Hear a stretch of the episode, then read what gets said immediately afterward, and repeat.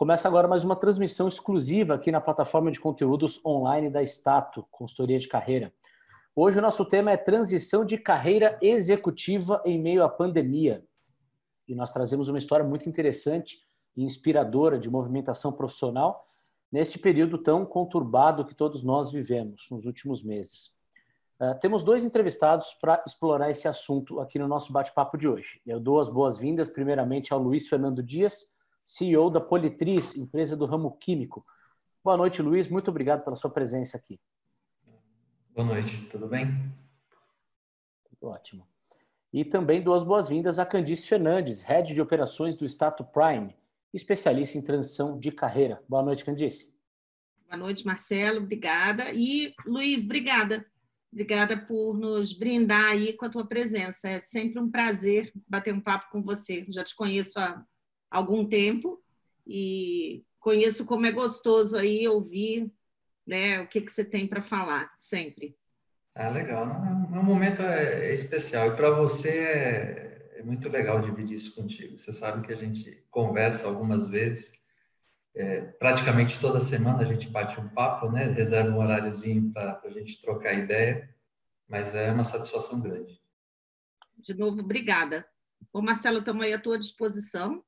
Tá ótimo. Vamos nos Bom, divertir. então antes, antes de iniciar a, a, a nossa entrevista, nosso bate-papo formalmente, eu quero fazer um convite para as pessoas que estão nos assistindo, dizer que vocês podem participar do bate-papo enviando comentários ou perguntas através do botão de Q&A localizado aqui na parte inferior da plataforma do Zoom.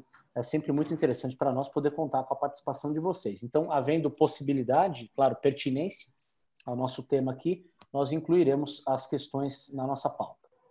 Luiz, uh, você fez um movimento profissional importante nos últimos meses, que já seria relevante em qualquer cargo. Imagino que isso tenha se elevado ao quadrado por se tratar de um cargo de liderança, né? como foi no seu caso. Por favor, conte para nós como foi essa transição de carreira bem sucedida em meio à pandemia. Vamos lá. É, na verdade, eu, eu tinha uma, uma, necessidade pessoal e, e profissional de querer meio voltar para as minhas origens. Eu sou de São Paulo, mas na verdade a, a profissão comercial, a profissão de marketing me levou a morar em vários lugares. E eu estava praticamente muito tempo fora da minha, da minha área, da, da, da minha área de família, da minha área de amigos, de um centro grande de relevância como São Paulo. E foi aí que a, nossa amiga Candice apareceu na minha vida aqui, acho que houve uma interação boa e um profissional, um respeito muito grande pelo trabalho que ela faz.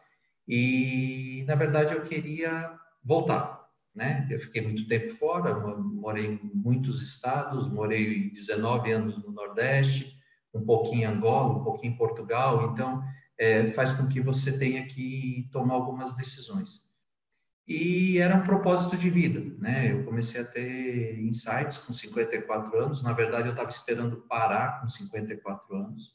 Eu queria parar de, na minha carreira profissional como executivo e virar consultor, eu me preparei para isso. Aí foi quando, na verdade, apareceu essa oportunidade.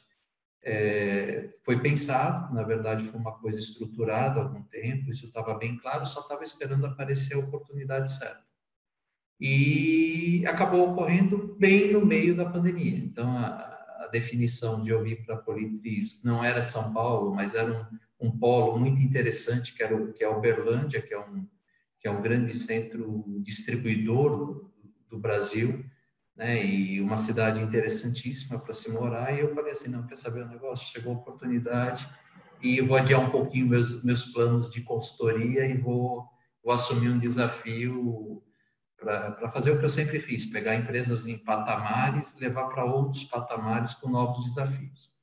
Então, aconteceu, foi no meio da pandemia, eu acho que foi legal, acho que isso não foi impeditivo, muito pelo contrário, é, mas você paga um ônus por isso, né? Então, é, há 90 dias eu estou longe das minhas filhas, então eu agora, no Dia dos Pais, é que eu vou vê-las, quase quatro meses depois, porque você tem as regras de distanciamento, você tem algumas particularidades e eu não parei a minha vida profissional. E nessa de não parar, é, foi uma loucura, que eu já cheguei num momento muito interessante com uma empresa de saneantes que trabalha com higiene, limpeza, todos os mercados praticamente sendo derrubados por performance e primeiro mês meu aqui 10% a mais do faturamento, segundo mês 20%, estamos aqui finalizando o terceiro mês com 30% acima um padrão e mudando cultura, mudando gestão, mudando tudo e falando assim, não, a vida segue. Então, uma empresa no mercado que está contratando, está expandindo, está abrindo, construindo uma nova fábrica, uma filial de cosméticos, um centro de distribuição. Então, tipo assim, é a questão do, da oportunidade, né? Então, foi, foi acho que, o, o grande é, motivador, né? Então, o desafio de vir para um novo segmento, que a minha carreira foi toda pautada nisso. Né? Eu passei 11 anos no têxtil, passei 3 anos em serviço, 13 anos em construção civil, e antes de vir para cá eu estava 6 anos e meio no agronegócio. Né? Então, era uma oportunidade de estar mais próximo da minha família, é, numa estrutura que para mim era interessante, num centro interessante e, num momento de desafio. Então, quem, quem conhece um pouquinho a minha história sabe que é a motivação que, que me move o tempo todo. Entendi. A, a história do, do Luiz é muito interessante porque também serve como um alento para quem é, tá, tá vendo o noticiário, enfim, a desaceleração do mercado de trabalho, né, setores duramente afetados, mas que tem também um lado positivo, né? É, ou seja, da, da movimentação profissional.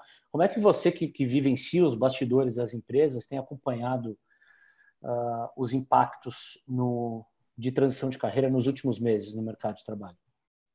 É, a transição de carreira, ela, ela, ela, sempre, ela sempre é um momento delicado, independente do executivo buscar por essa transição, porque ele tem é, é, é, esse chamado, ele está em busca de um propósito, ele quer fazer uma movimentação do interesse dele, ou quando ele se vê no mercado é, por questões outras. É, quando a gente fala de pandemia, é um momento que assustou. Né? As pessoas se assustaram. É, eu acho que tenha sido dos raros momentos onde, em termos globais, algo aconteceu que ninguém esperava, ou que foi uma surpresa generalizada né? não foi uma coisa localizada num determinado continente, num determinado país.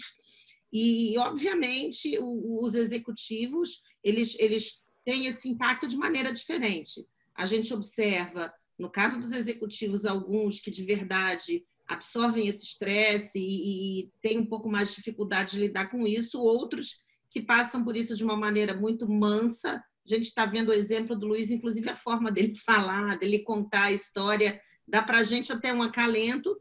E no caso das empresas, eu acho que hoje, se eu pudesse dizer qual é a preocupação número um de qualquer empresa, é ter é, na liderança o executivo certo para esse momento. E, e aí, se você me perguntar quem é o executivo certo, eu vou te dizer: depende da empresa, do momento da empresa, das necessidades e de encontrar o fit com o executivo que de verdade compre é, é, é, esse desafio. Né? Muitas vezes a gente, a gente diz que a empresa precisa encontrar um executivo. Eu acho que é 50% de cada lado. O executivo também precisa encontrar uma empresa que faça sentido para ele. Quando isso se une, né, Luiz? Eu, esse é o casamento que dá certo, né? É, porque na verdade, eu, eu, a gente veja bem, apesar de, de estar numa cidade menor, Uberlândia tem hoje 800 mil habitantes, mas você está a 600 quilômetros de BH, 500 de São Paulo. É, por exemplo, hoje eu estou numa estrutura de quase 300 funcionários, né? E eu tive quatro, cinco casos de Covid na minha estrutura.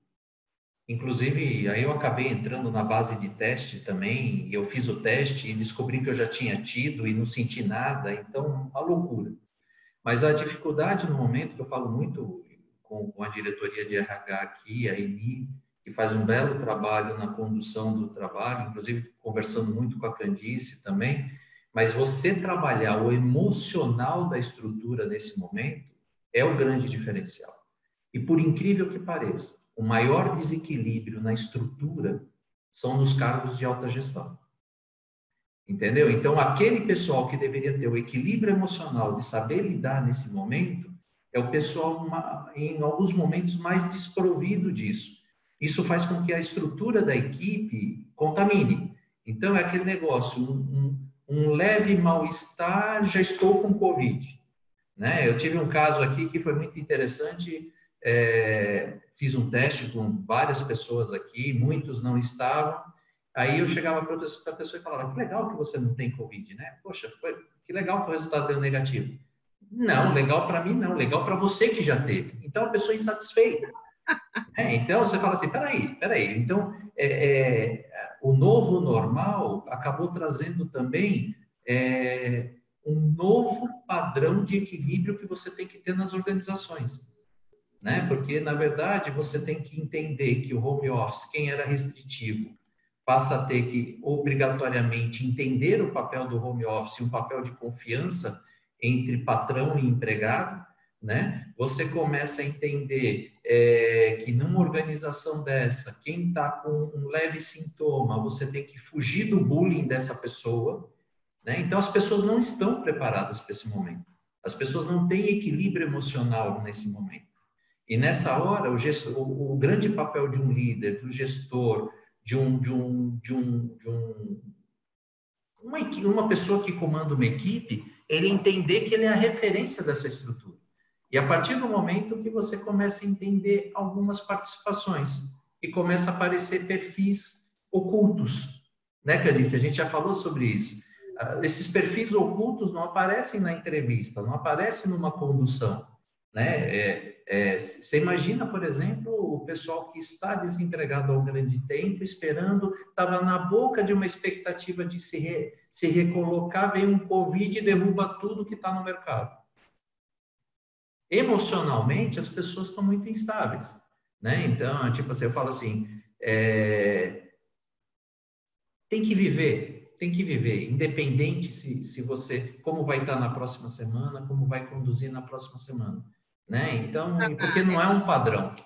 E essa inteligência emocional, né, Luiz, e a gente fala de verdade muito disso, ela tem que ser contexto em quem está numa posição, quem está trabalhando, independente se, se é home office, em algumas profissões a gente sabe, ou alguns segmentos que é impossível, a gente precisa de gente ali, e também quem está em busca de uma recolocação, porque muitas vezes é, é, é um, um, esse esse medo que a gente tem, ou a ansiedade, esse desespero de ah, já não estava bom, agora vai ficar pior, gera inclusive um mal-estar na hora de, de, entrevista, né, Luiz? E aí Com certeza. você consegue passar é, tudo que você é. E você falou uma coisa que eu adorei. Nessa hora a gente vê os perfis ocultos, a gente de verdade fala sobre isso, e medos que a gente nem sabia que tinha.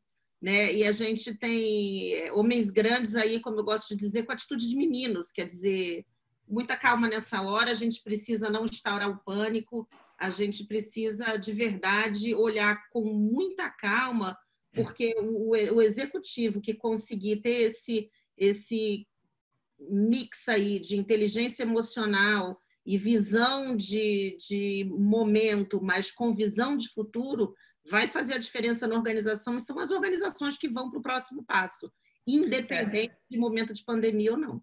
Agora, como bem, trazer esses conceitos que vocês estão falando para o dia a dia da organização, para a prática? Porque né, quando a gente costuma falar em inteligência emocional, é, em, em, positividade, que é outro termo que está é, tá, tá, tá em alta, é, as pessoas concordam que elas precisam ter isso, mas muitas vezes faltam diretrizes, processos, é, é, experiências práticas mesmo que conduzam elas para esse caminho.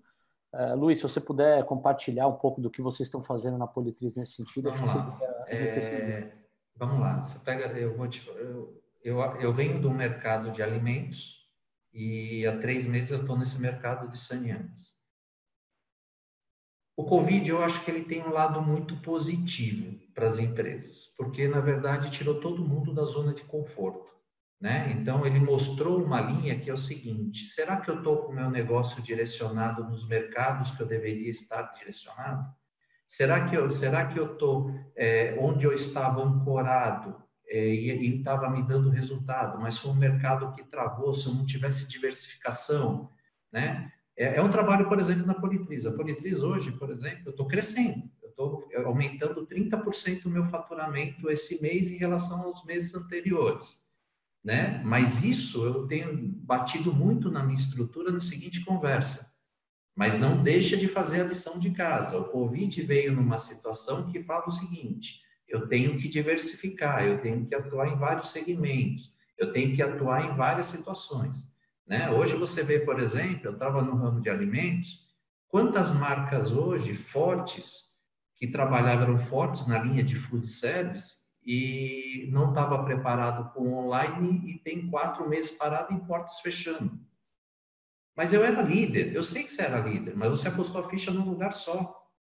Hoje eu, hoje, hoje eu atendo atacados, eu atendo distribuidores, eu atendo redes, ok. Mas nada me desobriga de atender indústria, atender segmentos diversificados. E se o Covid tivesse atacado, por exemplo, basicamente o mercado que eu atuo? A colheita tinha parado. Né? Então, é, é, é, é, quando eu digo que ele, a, o, essa, essa pandemia, apesar da gente só enxergar o lado negativo, é, é, você, como gestor, você tem que falar assim: eu não tô, eu não tô livre de um segundo cenário, de um terceiro cenário que pode acontecer. Eu acho que o que, que eu tiro de lição disso, né? Eu tive que mudar, como você falou, Marcelo, meus processos. Eu tive que mudar minha estrutura. Se antes para mim resolver era mais fácil era demitir e, e reduzir a minha estrutura, hoje eu tenho um, um lado humano, um lado social, que é um lado é, não é o meu mercado que está ruim. A pandemia atacou todo mundo, como disse a Candice. Né? Ah, não, eu quero saber se eu vou ter com o meu funcionário trabalhando home office em casa, se ele vai estar trabalhando ou não. De vez de você cobrar ele, você começou a analisar resultado. Então, você teve que começar a, a gerir o seu negócio com várias facetas. Então, isso faz com que as empresas é, se reestruturem, as empresas se, se reorganizem, né? É, por exemplo, eu atendo aqui é, linha de higiene pessoal e tenho linha automotiva. Ok. Ah, o mercado de automotivo, automotivo parou. Ok, mas ele vai voltar uma hora. Eu vou pensar em voltar nele só no momento que ele retornar ou eu posso me preparar para sair mais ativo? Né? Então, é, é, aquele negócio. Eu digo assim, é uma, um termo que eu uso muito, tipo, o cheirômetro das pessoas não é que encurtou, né? Você tem que começar agora a tirar o braço da frente e começar a ver um outro horizonte, né? É, você vai ter que cheirar novos aromas, você vai ter que ter no, novos desempenhos. E a partir do momento que você enxergar isso, você foi obrigado adotar novos direcionamentos. Os executivos padrões, os, os, os conformistas, os tradicionalistas começaram, foram obrigados a pensar diferente as empresas obrigadas a abrir novos canais, o consumidor obrigado a se adaptar a novos modelos de compra. Então, quando você enxerga isso, você fala assim: as empresas, como, como a Stato, reinventar e, e trabalhar de um, um, novo cenário, né? Então, como que, eu, como que eu me posiciono nesse contexto? Aí você tem os bloqueios emocionais. E no bloqueio emocional você se perde. Aí você fica. Entendeu? É porque é muito fácil a gente dizer é melhor, é melhor esperar para ver o que vai acontecer. Mas esperando para ver o que vai acontecer, a gente perde, como é o ditado, né? perde o bonde. E tem, tem, tem uma propaganda de uma instituição bancária na televisão que eu gosto muito, né? E que a gente fala assim: olha, a gente vai errar, a gente vai acertar, mas a gente vai continuar fazendo. E eu acho que esse é o momento em que os gestores, você usou a palavra conservador, e acho que é isso mesmo, tem que perder o conservadorismo de, de, de dizer, olha, essa ideia aqui não deu certo, vamos partir para a próxima, mas de manter-se em movimento. Porque né? só para só completar o negócio, você pensa assim, ah, o Luiz está tranquilo, o Luiz está nadando de braçada, está crescendo 30%. E você acha que a pressão nas minhas costas qual é? É muito maior, porque esse, em outra alternativa eu tinha desculpa da pandemia, e no meu, no meu segmento eu não tenho. Ou eu cresço ou eu cresço. Então é a minha chance de ocupar uma posição. Entendeu? Então, tipo assim, a pressão diminuiu? Muito pelo contrário, piorou. A diferença, em compensação, outros que estão perdendo faturamento, mas tem uma desculpa, os mercados que ele atua estão fechados, o meu está aberto. E se eu não performar? Entendeu? Então, é, é, se antes as, os, os, executivos eram reativos às ações de mercado, hoje a reatividade dele não só não é mais a desculpa. Ele tem que ser um reativo, criativo, inovador. Ele tem que sequenciar essas ações porque é, tiraram a zona de conforto. Exatamente. E, e, e aí, Marcelo, só para eu completar aqui, Pode, aí claro. tem uma coisa muito importante, que é o quanto o executivo se dedica a ouvir na empresa. Né? O executivo é, é, é, é exercitar, eu acho que exercitar a escutativa, você pediu exemplos, eu vou pedir permissão a Luiz e usar um exemplo dele. Né? A, gente, a gente costuma falar toda semana e quando ele ainda estava na empresa anterior, eu lembro que muitas vezes a gente estava conversando e ele estava fazendo uma caminhada dentro, né, Luiz, da empresa e olhando Sim. e conversando com as pessoas e ouvindo e sendo visto e, e, nesse, nesse movimento de integração. No momento que o gestor ele se torna parte integrante do time e exercita a escutativa, ele, ele vai ter muito mais é, conteúdo, ele vai ter muito mais é, competência no sentido de, de quantidade de informação para saber o que ele precisa falar ou ajustar. Às vezes, até aquela azeitada que tem que dar num determinado processo, você tem que estar tá ali. Você tem que estar no dia a dia, tem que estar envolvido. Não adianta ficar no pedestal, né, Lero? Principalmente Não, são, são 3 km por dia, Candice. É, aqui também. Então, é, é normal. Então, eu sou um cara que, por exemplo, você me conhece, eu, eu, a, a, minha sala é um ponto de encontro, né? Ela é aberta, ela é um ponto de encontro, mas na verdade eu sou um facilitador, então eu tenho que flutuar nos setores todos.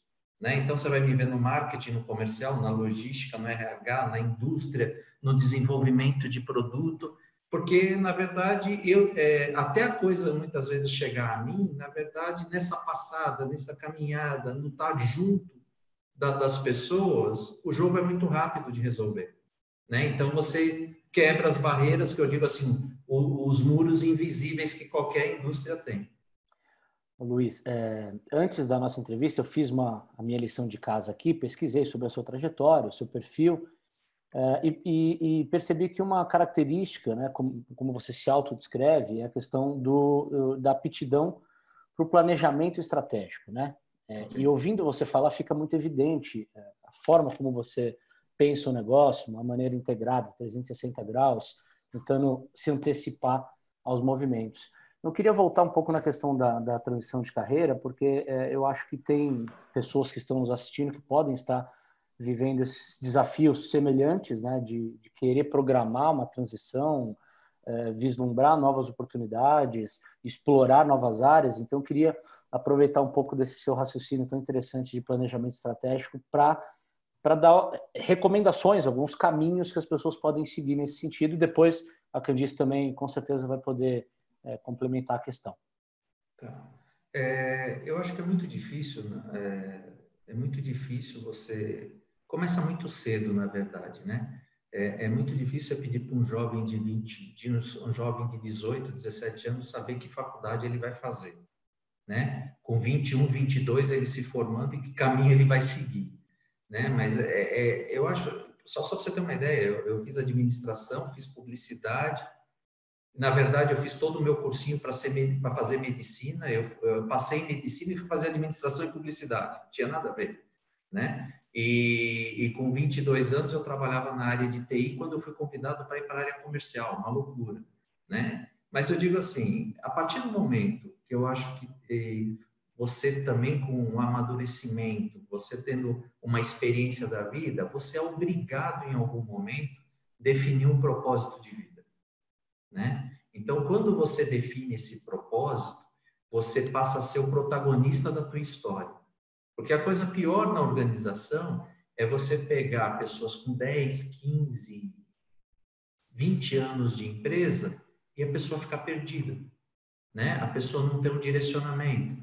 É, eu entendo e respeito alguns profissionais que entram num, num segmento com tantos anos e avançam uh, 20 anos no mesmo segmento. Eu não tenho esse perfil, né? Então, é, é, eu trilhei aí cinco, seis segmentos na minha carreira, graças a Deus com sucesso em todos, mas eu digo assim, a vida foi me levando, mas eu definindo, escolhendo, eu fazendo as minhas escolhas, e não a vida me levando por necessidade somente, né? Às vezes tem um momento que você tem que sacrificar isso. E na transição de carreira, isso é uma coisa que, por exemplo, se questiona muito. Eu lembro que, acho que foi fevereiro, janeiro, uma coisa, acho que foi fevereiro, né, Candice? A Candice colocou comigo seis executivos que ela direcionava, né, para um bate-papo.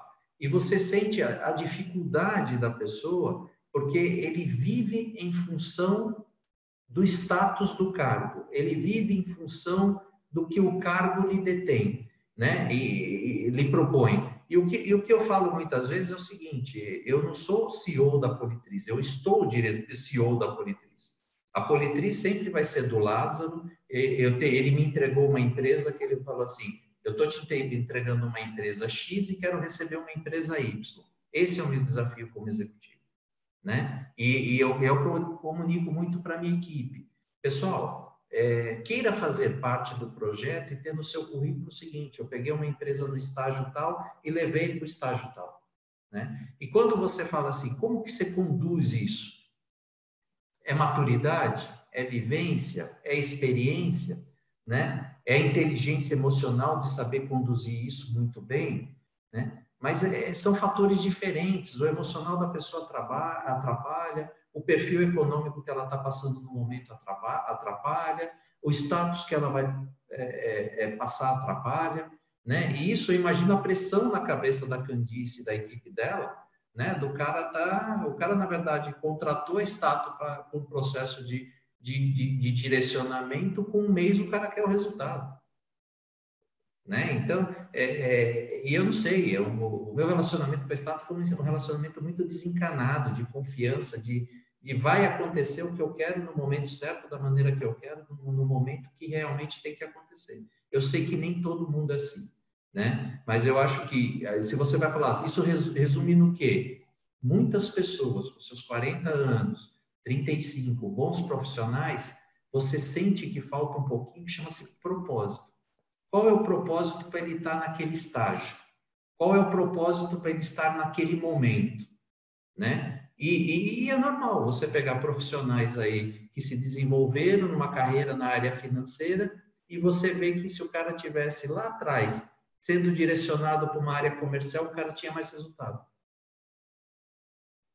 E aí é quando eu acho que, que quando eu, eu gosto muito de propósito, né? Já escrevi algumas vezes sobre isso e, e, e a diferença que faz em qualquer carreira quando a gente acorda de manhã é porque tem um propósito e não porque está indo cumprir uma obrigação que traz uma reciprocidade financeira no final do mês. Né? Então, eu acho que 10 entre 10 gurus aí é, é, que estão no mercado hoje falando de propósito vão dizer, olha, você tem que buscar o teu propósito que a, a recompensa vem. Ninguém é bobo, a gente sabe que todo mundo precisa pagar as contas, precisa pagar a escola das crianças, enfim. Mas a verdade é que quando a gente tem o propósito e tem o planejamento, é, é esse essa junção que eu acho muito importante. E o que você fez foi isso, né, Luiz? Foi, foi identificar o teu propósito é, e, e, aí, de novo, quem me conhece e está assistindo sabe que eu, que eu penso em, em, em timeline. Né? Então, eu sempre falo, olha, a gente precisa entender que que eu, por onde eu caminhei para eu chegar até aqui que decisões eu tomei, que escolhas e não escolhas eu fiz. Onde eu quero estar daqui a cinco anos, daqui a dez anos? E aí, com, esse, com essa visão, eu consigo planejar e buscar algo que faça sentido para mim dentro do meu propósito e que, obviamente, traga uma, uma recompensa patrimonial que me interesse. Mas, para isso, eu preciso planejamento, né, Luiz? Estrutura e, de novo, resiliência. Hoje eu, tive uma, hoje eu tive uma reunião aqui com, com a Eni, a diretora de RH, e um, um prestador de serviço, onde eh, eu falei para eles, gente, eu estou, por exemplo, eu estou numa organização que a gente está mudando a cultura da organização, uma cultura de 30 anos, né? E eu falo assim, eu preciso, eu preciso trazer para a cultura a seguinte situação. Eu quero que cada um seja o protagonista do seu espaço, né? E não impute é, a sua condução de vida para a empresa. Né? Aí você vai falar, pô, mas você está propondo que o cara saia? Não, de jeito nenhum. Eu só estou propondo que é o seguinte: tem certas coisas que eu não tenho responsabilidade sobre a decisão dele. Tem certas coisas que é, é, ele, ele, ele, ele não pode se amedrontar e falar assim: a empresa foi responsável por me deixar assim. Né? Que é, geralmente é o que acontece. Eu, eu perdi o meu tempo porque eu me dediquei a minha vida a essa empresa. As pessoas não entendem que isso é uma relação comercial. Eu dedico 30 dias do meu tempo para a Candice e a Candice me remunera por esses 30 dias. Né? Mas a empresa vai seguir com ele ou sem ele, e ele vai ter que seguir sem a empresa em algum momento. E as pessoas não se preparam para esse momento. Né? As pessoas acham que é, só ela vai decidir o futuro dela e, na verdade, em alguns momentos a gente sabe que a organização decide o futuro, se quer continuar ou não. E, e essa falta de preparo faz com que o que, que acontece? Você tem, você tem os baques emocionais na carreira da pessoa.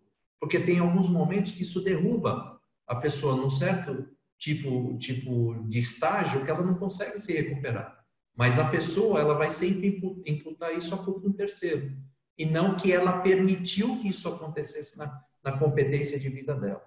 Né? Então, isso é, é, uma coisa que você fala assim, ah, é fácil dizer. É, é, que nem eu falo, o pessoal fala assim, o pessoal acha que eu já nasci diretor, o pessoal acha que eu só nasci CEO. Mas peraí, gente, eu, eu trabalhei muito para estar aqui, eu ralei muito para estar aqui. Né? É, eu perdi casamento por estar aqui. Né? Eu, eu criei minhas filhas longe por estar aqui. Então, as pessoas, é, é aquele negócio, é muito legal quando você está no papel. Mas o caminho que você trilhou para chegar, raramente é, ele, ele é visto. E, e, esse caminho só a gente conhece, né, Luiz? É um caminho, é. É, como a gente, usando a metáfora aí do rio, a água não passa pelo mesmo lugar duas vezes depois que ela sai da nascente. Exatamente. Então, a gente tem que aproveitar cada momento aí desse, desse fluxo de água, entender as dificuldades entender as partes boas, quando, quando a água flui melhor ou quando tem alguma coisa interrompendo esse fluxo e aprender a lidar com isso tudo. Né? Eu acho que aí, de novo, é, grandes carreiras, e, e, quando eu falo de grandes carreiras, e eu tenho certeza que o Luiz concorda comigo, eu não estou falando grandes carreiras com grandes títulos. Eu estou falando grandes carreiras de pessoas que são felizes e que olham para trás e dizem: olha, eu deixei um legado por onde eu passei. Pode eu ser o da empresa, pode ser o faxineiro da empresa, mas eu deixei um legado por onde eu passei. As pessoas lembram de mim de uma forma X. Essas carreiras elas acontecem com seres humanos que são imbuídos de propósito. E aí o propósito para cada um é um, cada cada, cada, cada pessoa vai ter, vai ter o seu momento de entender que propósito é esse, né? É, é, é que é diferente de, de vocação. Né? Eu não estou falando aqui de talentos, né? mas quando a gente caminha na nossa vida executiva, né? ou, enfim, e aí não quero nem usar muito essa palavra, mas quando, quando, quando caminhamos na vida profissional, né? o executivo, o médico, o professor, enfim, é, é o importante é que a gente esteja ali de verdade inteiro, né? E, e é isso que o Luiz me passa. Você você saiu de um, de um outro estado, foi foi para ir inteiro durante uma pandemia, né? Para entender uma organização nova, uma, um segmento novo e não se amedrontou, porque você podia ter terceirizado culpas aí, né? Não, poderia, olha. Poderia ter recuado. Eu, aceito, mas só trabalho home office porque, afinal de contas, tem a pandemia.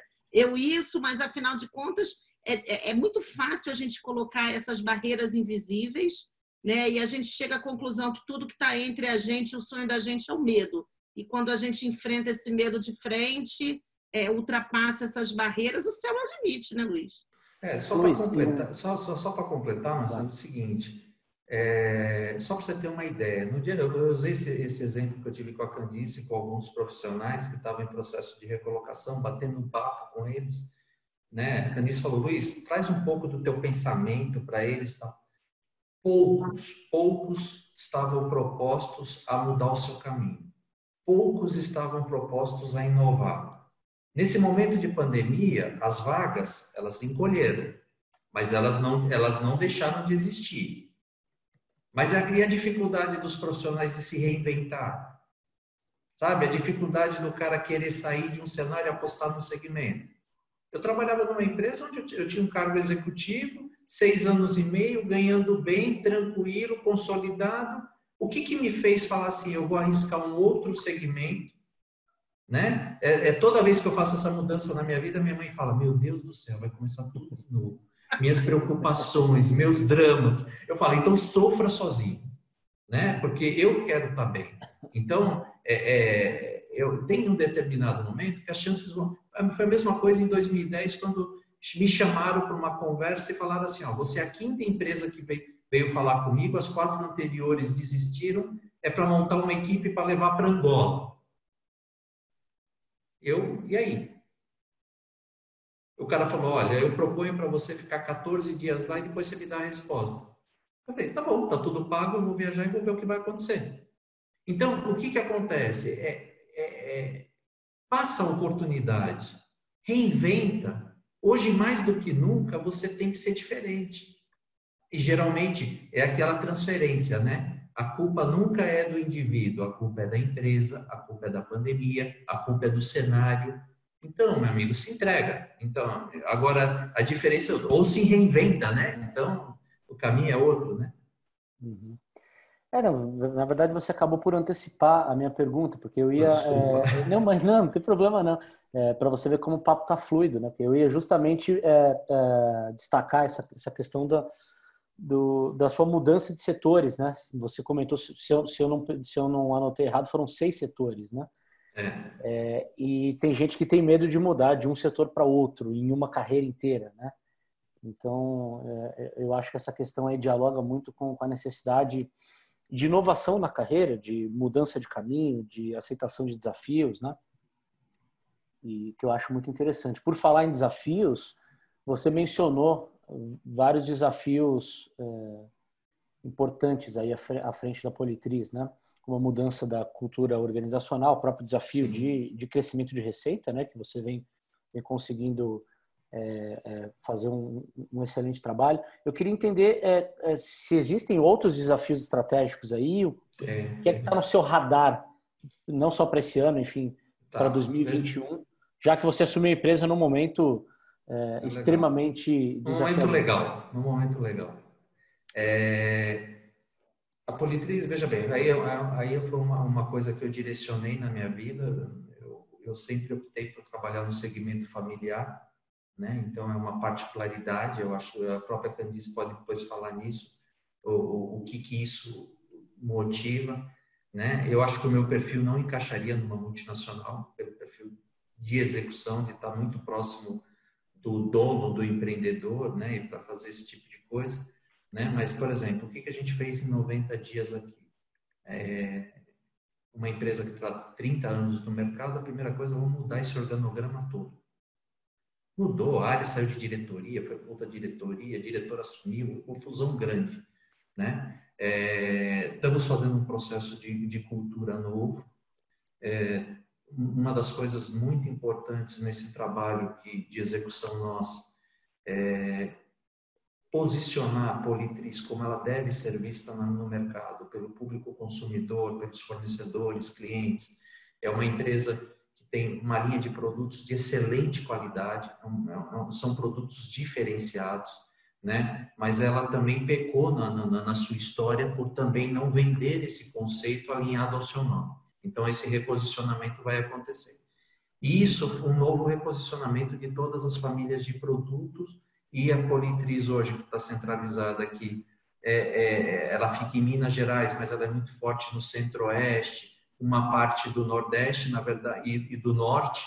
Na verdade, nós estamos abrindo a empresa para o Brasil todo e com projetos de criação. Então, nós devemos desenvolver aí, é, dentro da nova cultura organizacional, só para você ter uma ideia, o momento que a gente está vivendo.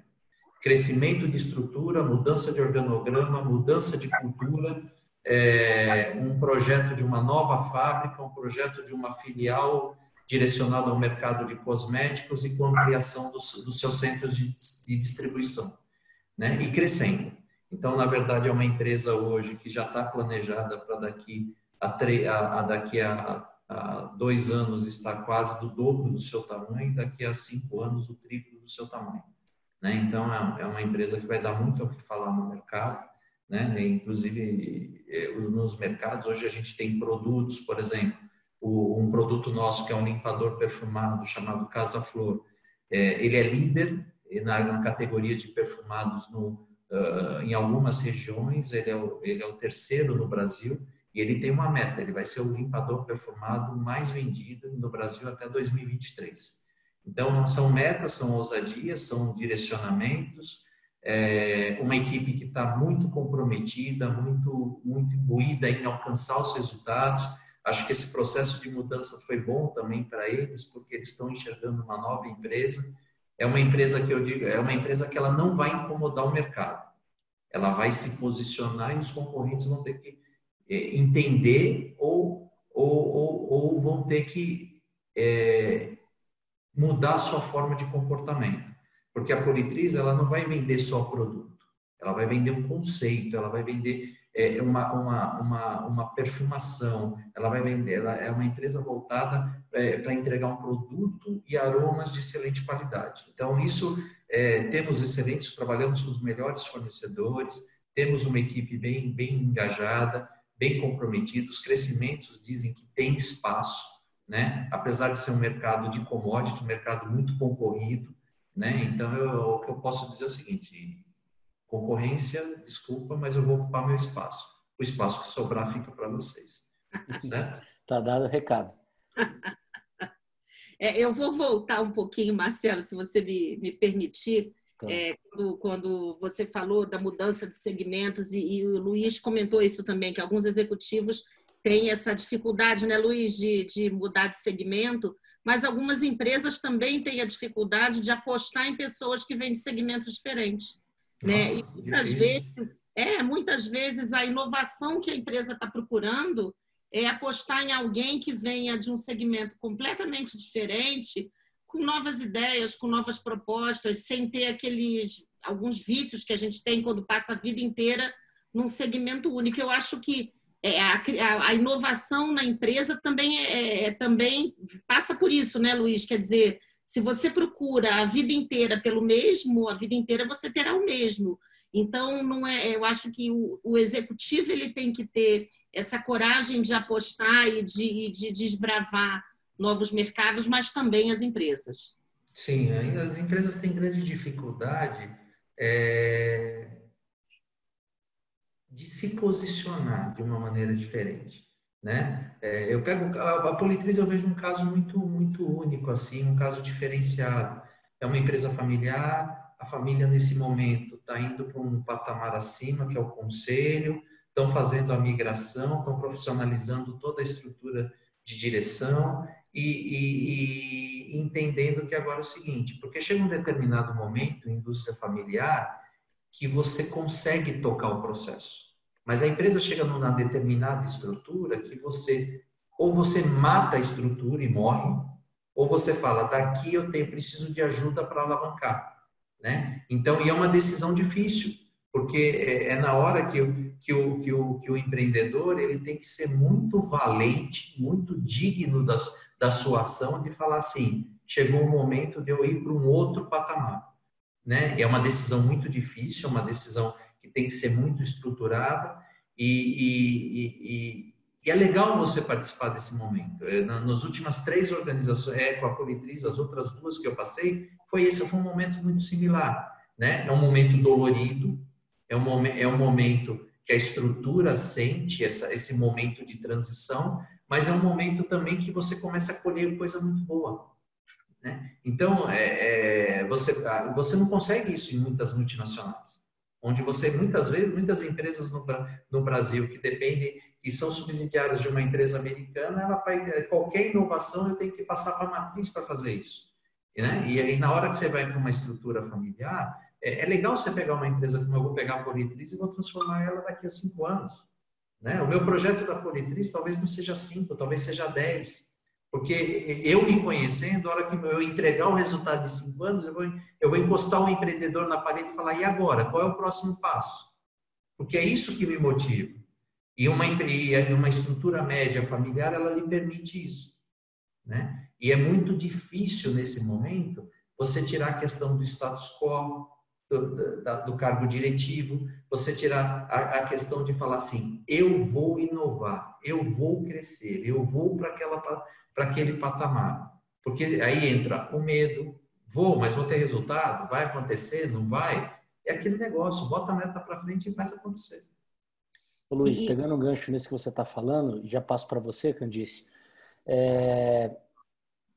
Essa história toda me lembra um termo bastante usado no mercado de trabalho, que é fit cultural, né? Então, vocês comentaram aí dos dois lados, tanto da empresa, né, que por vezes busca profissionais já, que, que já são especializados em, em determinado segmento e, e, pode perder oportunidade, mas também tem um lado do, do profissional, do executivo, né? E a gente sabe é, quão importante é essa decisão pelo fit cultural para justamente conseguir aliar propósito a resultado, né? É, Candice, queria ouvir um pouco da, da, da, sua experiência de contato direto aí com, com executivos, como é que uma, uma consultoria especializada, no caso da Stato, é, ajuda nessa decisão? Como é que é, os cenários ficam mais claros para que essa seja uma decisão coerente para os dois lados e, e, e surta resultados bons para os dois lados? Eu acho que, que o, primeiro passo né, para a gente trabalhar é, é, é o executivo olhar para ele com, com honestidade, sinceridade e assumir determinadas, determinados vieses. Né? A semana passada eu conversava com uma assessorada que, que, enfim, muito corajosa, porque, de novo, o Luiz, o Luiz usou essa, essa palavra e ela é muito pertinente. Muito corajosa, ela disse assim: Olha, Candice, ela de frente para uma proposta, para uma empresa familiar, ela disse assim: é, eu tenho certeza que qualquer pessoa no meu lugar diria assim, mas não é o que eu vislumbro para mim. Eu, eu, eu, eu quero estar em uma multinacional, eu quero, eu quero é, o ambiente onde eu me sinto confortável. Então, eu acho que o, e o Luiz disse: eu gosto do ambiente da empresa familiar, onde eu posso inovar com mais agilidade, eu tenho muito mais autonomia, eu posso fazer uma diferença que ela muitas vezes ela é mais até significativa, porque dentro das grandes organizações a gente está muito mais preso a processos que já existem. Então, eu acho que a primeira coisa, e isso é o que a gente faz na Estátua com os nossos assessorados, tanto em transição de carreira como em coaching, como nos programas que a gente tem de mentoria, os nossos mentores é, falam muito bem disso, é você olhar para dentro e perguntar o que, que me faz feliz? O que que, o que que vai me tirar da zona de conforto, mas que vai me trazer é, é, é, essa vontade de levantar da cama de manhã. Né? Então, tem, tem estratégia melhor, tem caminho melhor. Ah, é muito bacana estar tá na empresa multinacional e a gente fala muito, cheia de, de e o carro da empresa e não sei o que da empresa, não sei. Eu não sei se ali aquele executivo vai se sentir amarrado, vai se sentir privado de exercer tudo aquilo que ele pode entregar. Ao mesmo tempo, tem profissionais que preferem esse tipo de carreira. Tem certo, tem errado? Não tem. O que tem é a necessidade de autoconhecimento. E acho que, que isso é uma coisa que a gente tem que exercitar, independente da idade, do cargo, do conhecimento, e, e, e tem que ser constante, né? É aquele autoconhecimento que você está sempre buscando saber um pouco mais daquilo que, que, que, te faz bem, daquilo que você gosta, e mais, é, você se permitir ser o seu maior competidor. Eu quero acordar amanhã de manhã sendo melhor do que eu era hoje, entregando mais do que eu entreguei ontem. Né? Então, a competição ela não está fora, ela está com você. E quando a gente para de terceirizar as culpas, é, é, enfim, e, e terceirizar a nossa carreira, porque o que a maioria esmagadora das pessoas faz é, é, é terceirizar a carreira né? O famoso deixa a vida me levar, venho para cá, venho para lá e não tem essa coragem. Então, a, expressão em inglês para mim é que melhor fala sobre isso, take ownership, né? É, é, da sua carreira. Seja dono do seu caminho, seja protagonista, como novamente falou o Luiz da, da sua carreira. E na hora que isso acontece, não tem certo, não tem errado. A gente não, não faz a escolha pelo executivo, a gente abre caminhos para o executivo refletir e entender o que para ele faz mais sentido. Tem uma, e tem uma consideração sobre isso, o seguinte, é, eu passei isso em alguns momentos, né? É, os profissionais muitas vezes têm um preconceito sobre empresa familiar e não interpreta muitas vezes que na empresa familiar o teu caminho é muito mais trilhado, ele é muito mais objetivo. Numa, numa empresa familiar, não desmerecendo muito, pelo contrário, as multinacionais, mas você faz um MBA, você faz uma pós muito bem estruturada, porque você vive tudo. Né? Então, é, é, você pega multinacionais, por exemplo, na área comercial, você tem um cara que é comercial, você tem um cara de merchan, você tem um cara de pricing, você tem. Aqui, muitas vezes, na indústria familiar, você tem que ser todos. Então, você se prepara muito profissionalmente para enfrentar qualquer desafio.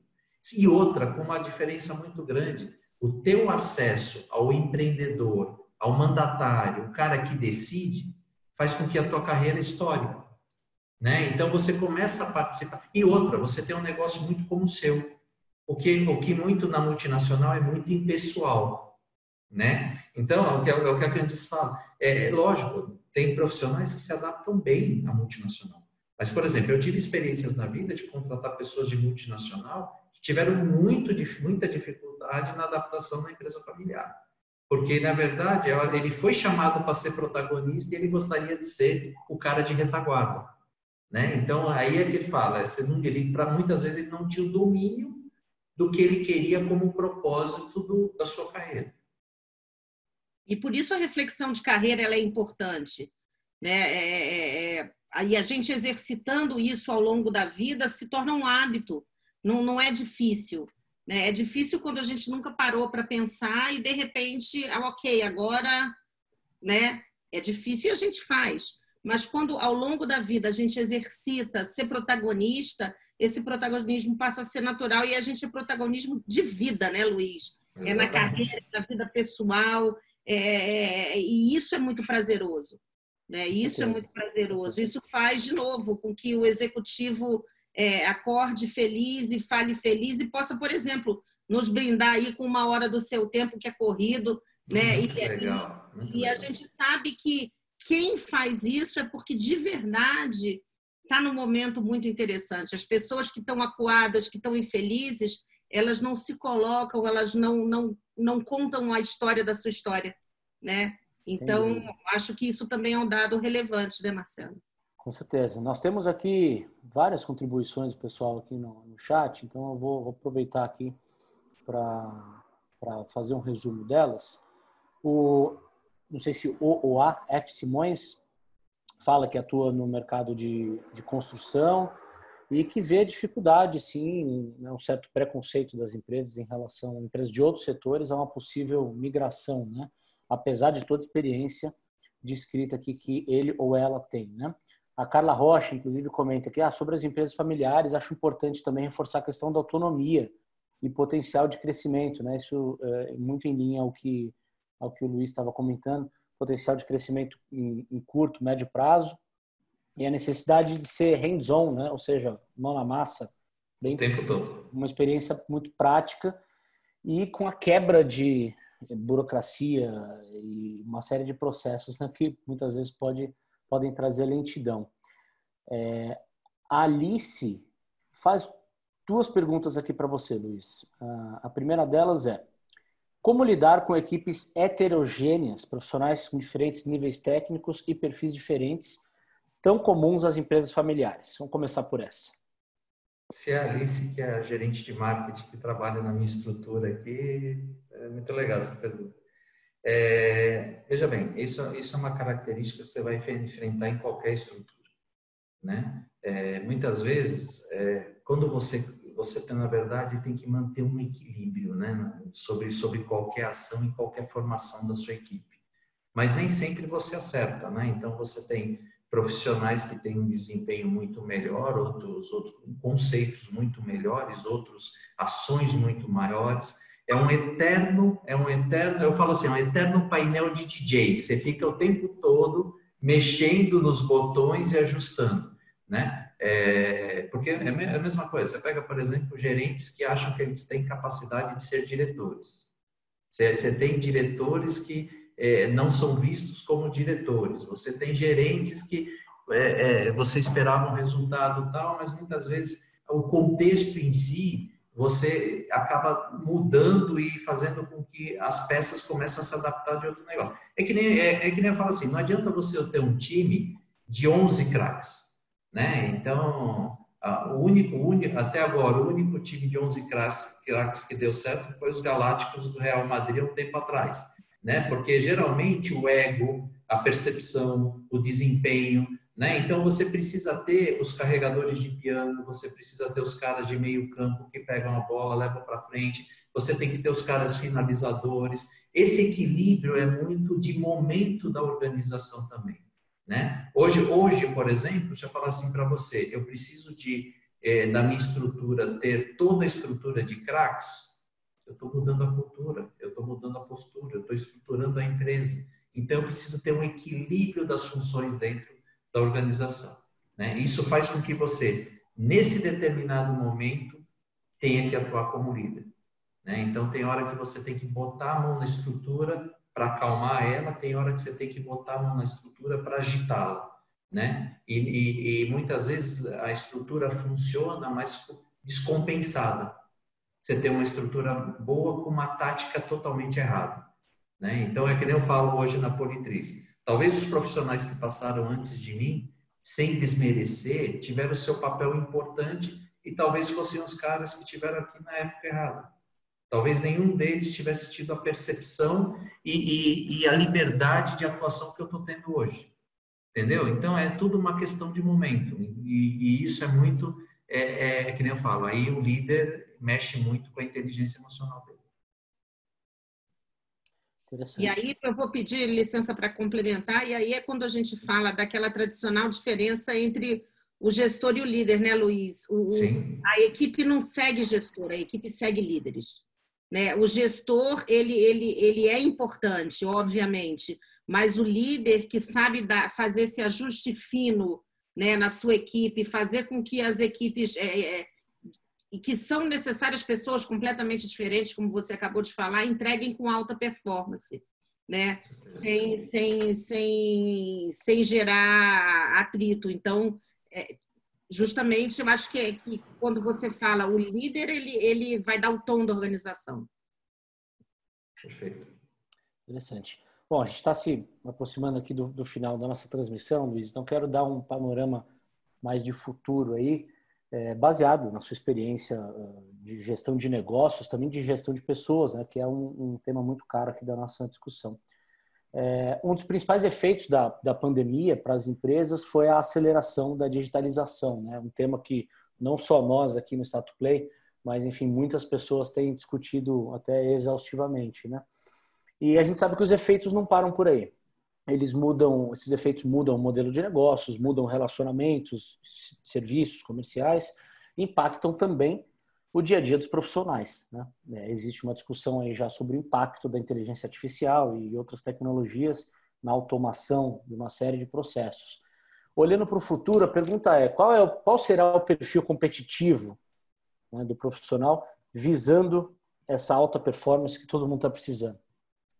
Tá, veja bem a gente já tem um novo padrão, né? Eu acho que cada vez mais as empresas vão procurar profissionais versáteis, né? É, vou falar de novo, profissionais com equilíbrio emocional, né? Muito adaptado a mudanças e, e, e é uma coisa que eu falo assim, é uma coisa que a gente vai ter um aspecto retrô também. Porque, na verdade, a gente está procurando pessoas com perfil moderno, de indústria 4.0, de, de, de, de atendimento digital, de novas linhas de contato, mas cada vez mais uh, o mercado tem exigido o lado humano. Né? Ele tem exigido muito uma sensibilidade é, de atuação com o mercado, de relacionamento com o consumidor. A preocupação hoje digital, você vê que a digital, é, é, a digital ela não perdeu o lado humano, ela está forçando o lado humano em função de um momento de distanciamento, de um momento que as pessoas, é, é, a, o poder de decisão já não está no ambiente de loja, já está no espaço físico. Você está precisando agora sensibilizar a distância. Você está precisando humanizar a distância. Isso faz com que cada vez mais você procure pessoas é, com perfil bem definido, pessoas não tão frias, não tão exatas, não tão racionais, mas pessoas que têm um pouquinho, uma, uma, do, uma dosezinha de emoção que ela vai é, na interação do dia a dia da empresa, é, o emocional da interação mudou, o, do seu cliente interno, da sua relação é, é com o seu parceiro do lado, entendeu? A linha colaborativa. Então, aquele profissional estanque, aquele cara que fala, eu faço a minha parte, você se vira, é um cara fadado a morrer. Né? Então, hoje, é, é, querendo ou não, é que eu te dei um exemplo, eu fiquei, eu estou quatro meses fora da minha casa, mas eu falo todo dia com as minhas filhas. Então, o nível de sentimento, a saudade é grande do contato físico. Né? A minha filha de sete anos fala assim, estou com vontade de dar um abraço no seu corpinho né? Então é uma, é uma coisa que tipo assim te derruba, mas ao mesmo tempo é, é te acalenta. Então você vê que são situações, se você vê, se você prestar atenção, quem é de mercado, mas mesmo o consumidor começa a entender uma coisa: mudou o perfil da comunicação das, das campanhas publicitárias. As campanhas publicitárias, como o próprio banco diz, olha, eu, tô, eu não estou fazendo o certo, eu estou tentando fazer o melhor para te atingir né? Então, aí você está mais as pessoas estão mais as pessoas estão mais sensíveis tanto do lado crítico, mas tanto do lado de receber isso de uma percepção diferente. O que antes da, da pandemia passava batido.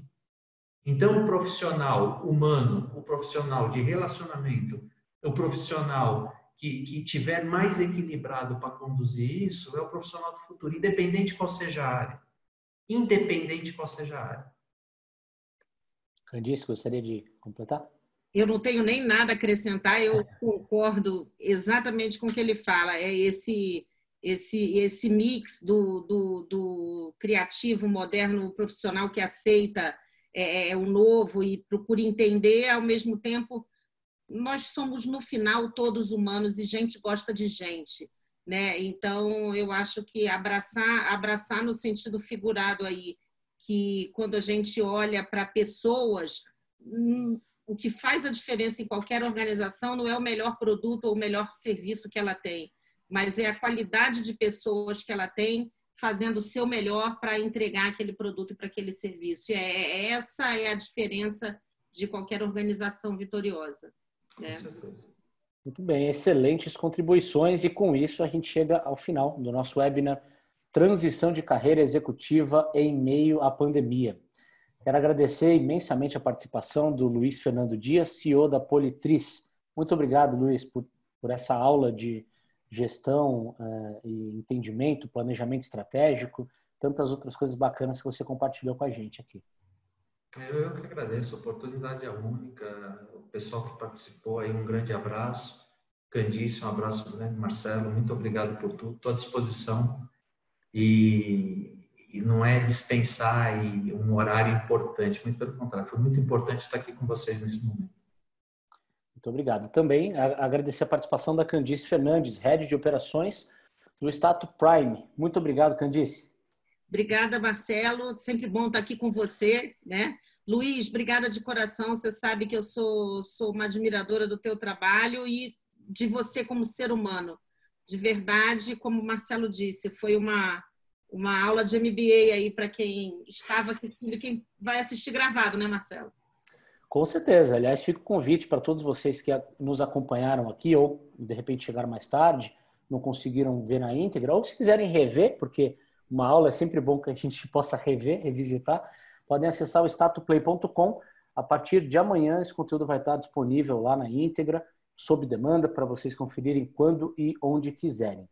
Eu agradeço a participação de vocês. Infelizmente, nem conseguimos responder a todas as questões aqui, porque o nosso tempo acabou. E uh, uh, fazer o convite para semana que vem. Né? Teremos mais conteúdos, não só no Stato Play, quanto, quanto também no blog da Stato. Sempre conteúdos sobre o universo de carreira, trazendo dicas, reflexões é, e apontamentos interessantes aí, pra, não só para quem está em transição, mas também para quem é, gosta de se aprofundar sobre esse tema. Então, eu agradeço a participação de todos vocês. Muito obrigado pela companhia e até mais.